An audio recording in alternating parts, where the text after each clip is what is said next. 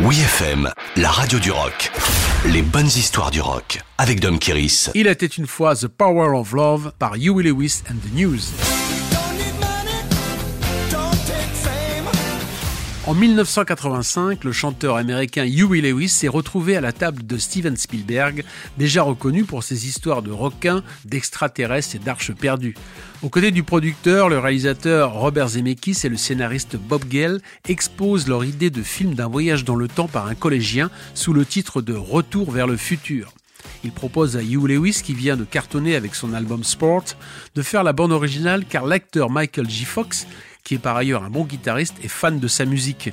Sans avoir plus d'informations sur l'intrigue, il se met au travail et compose avec son guitariste Chris Hayes une superbe progression d'accords.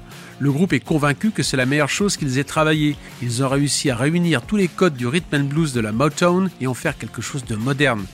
Même si le texte parle du pouvoir de l'amour par-dessus tout et n'a aucun rapport avec de la science-fiction, tous les protagonistes du film ont adoré Power of Love. D'ailleurs, une scène spéciale est ajoutée dans le film dans laquelle Marty McFly auditionne pour le groupe du lycée. Il joue une version heavy de Power of Love pendant que Huey Lewis en personne, déguisé en enseignant acariâtre, l'arrête en lui disant qu'il joue trop fort.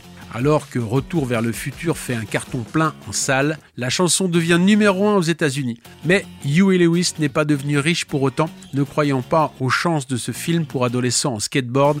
Il avait négocié une somme forfaitaire d'à peine 100 000 dollars en cédant les droits de la chanson. Ah, si on pouvait revenir en arrière.